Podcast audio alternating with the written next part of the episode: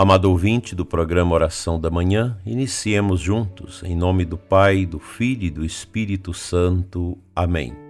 Estamos no coração de Deus nesta manhã de quarta-feira, recordando São José, mas também Santo Antão, pai dos monges, que nasceu no século III e morreu no século IV, nasceu no Alto Egito.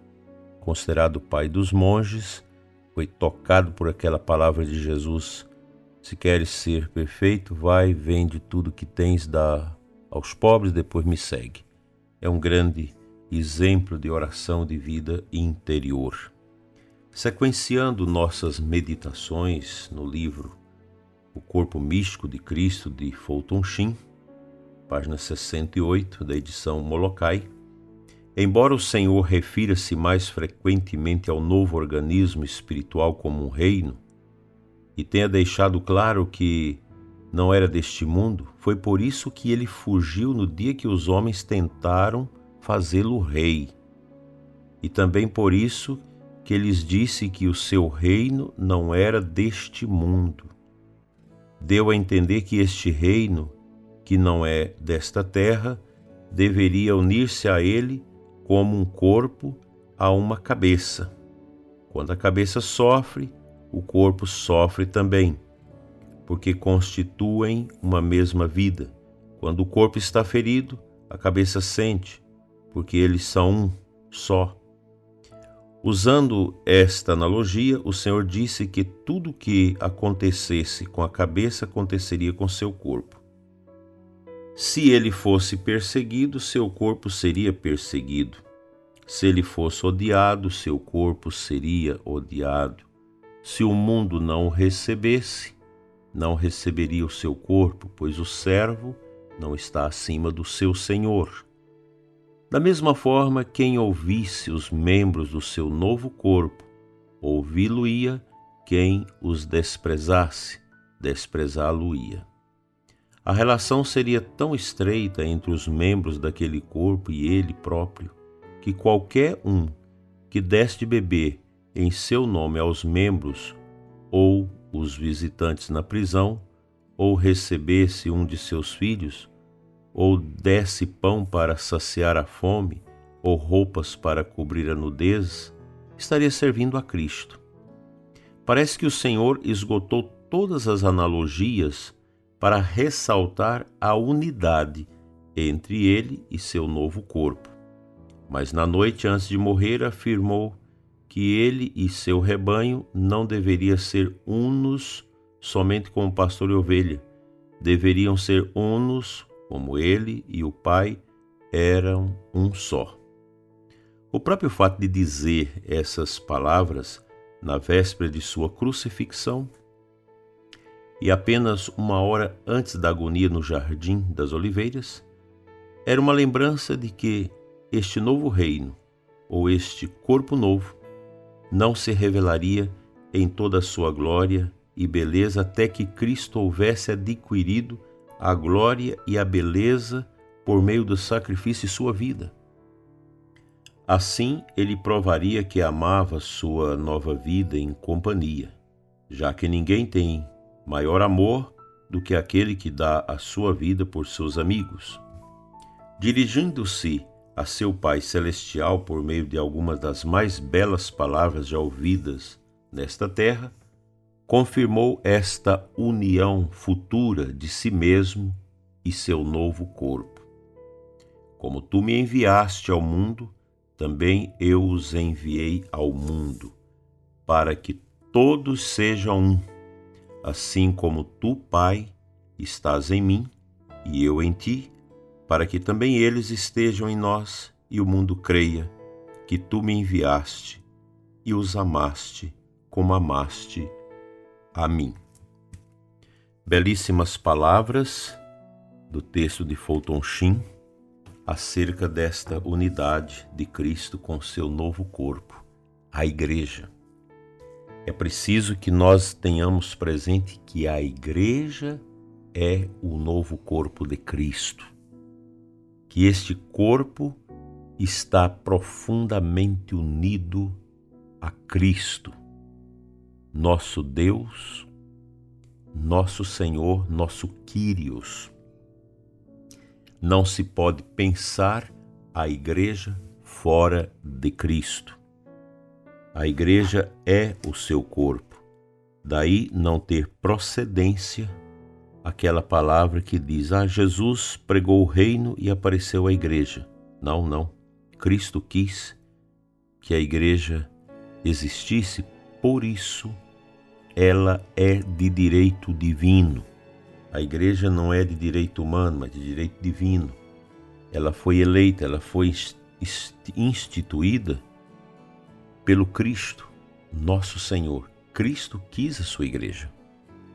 E a Santa Igreja de Cristo, que é mistério, que é místico, se estampa, se deixa visualizar através de nós, os filhos e filhas da Santa Igreja. Se deixa visualizar também através de suas estruturas humanas, físicas. Assim, nós entendemos que a Igreja é de Cristo. Se ela não fosse de Cristo, os homens que a compõem já a teriam destruído. Haja vista a história da igreja nesses dois mil anos, é uma história também de dor, de perseguição, de traição de membros da igreja, como Judas, que não foram fiéis à igreja. Nós vivemos esse tempo em que muita gente quer fazer uma igreja diferente da igreja de Cristo. Uma igreja que agrada o mundo, uma igreja que agrada os homens, que agradam as pessoas. A gente vê aí muitos desses casamentos realizados por essas seitas que imitam a igreja católica, casamentos em clubes, etc. Outro dia mesmo uma pessoa mandava para mim a foto do seu belíssimo casamento. E eu perguntei onde foi isso um padre muito bem vestido, de paramento, etc., altar, cruz, etc., num clube. Aí depois eu perguntei o nome do padre. Aí quando me disse o nome, eu entrei no site da diocese, esse padre não existe, porque ele não é padre. Ele é membro de uma seita que imita a Igreja Católica e realizam esses casamentos assim. Isso é muito triste. Um católico que tem, que faz esse tipo de coisa, ele peca gravemente contra a igreja.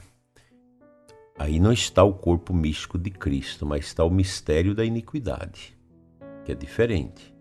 O mistério da iniquidade. Pois esses casamentos não têm validade nenhuma diante de Deus, mas pelo contrário, são sacrilégios, porque você faz coisas sagradas sem a conexão com a verdade. Então precisa ter muito cuidado. Pessoas que não podem casar-se na igreja, que usa desses artifícios. Pessoas que querem casamentos em clubes, em fazenda, essa coisa toda, para fazer é, aquele estardalhaço social, isso não agrada a Deus. Não há um sacramento aí. Por que, que o, sacramento, o casamento tem que ser na igreja? Por causa do altar. É um sacramento que está vinculado também à, à beleza do sacramento da Eucaristia no altar. Então, sejamos homens e mulheres da verdade e não do erro, e não sejamos cúmplices com o mistério da iniquidade. Que Deus nos ajude a sermos uma igreja profundamente unida a Cristo e inserida no mistério da Santíssima Trindade. Amém.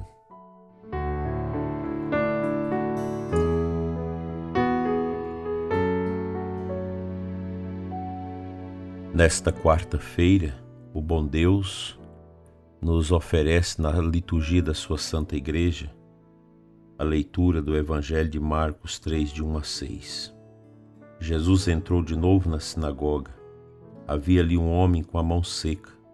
Alguns o observavam para ver se haveria de curar em dia de sábado, para poderem acusá-lo. Jesus disse ao homem da mão seca: Levanta-te e fica aqui no meio. E perguntou-lhes: É permitido no sábado fazer o bem ou fazer o mal, salvar uma vida ou deixá-la morrer. Mas eles nada disseram. Jesus então olhou ao seu redor, cheio de ira e tristeza, porque eram duros de coração, e disse ao homem: Estenda a mão. Ele a estendeu e a mão ficou curada. Pensa na beleza desse texto. Isso é a igreja. No seio da igreja, Cristo continua a curar os sofredores. Esse homem da mão seca, ele tem uma particularidade, porque ele se sentia sem a inserção devida, aquela doença tão estranha que fez desaparecer a, a beleza da mão do homem. E ele fica como que amoitado, escondido.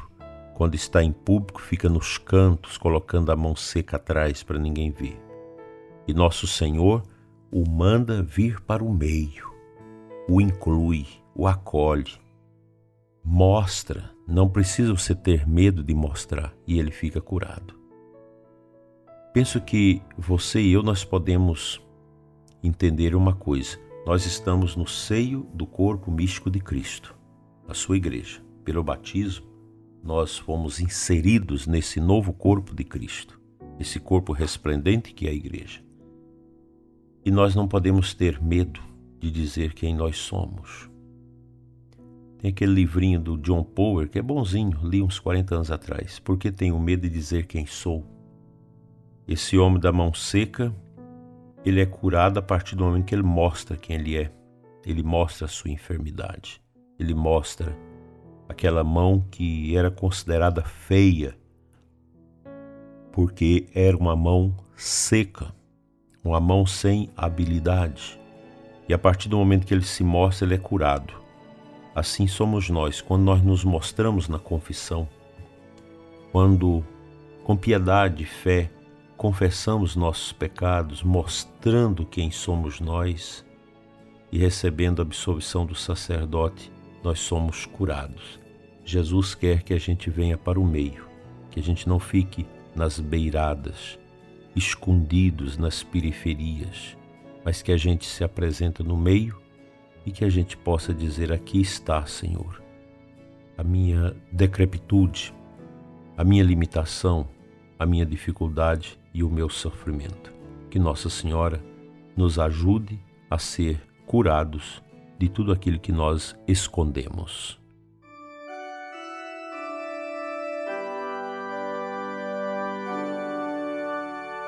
Pai Santo, Deus de amor e de misericórdia, te adoramos nesta manhã tão abençoada de quarta-feira, sob o olhar de São José e de Santo Antão.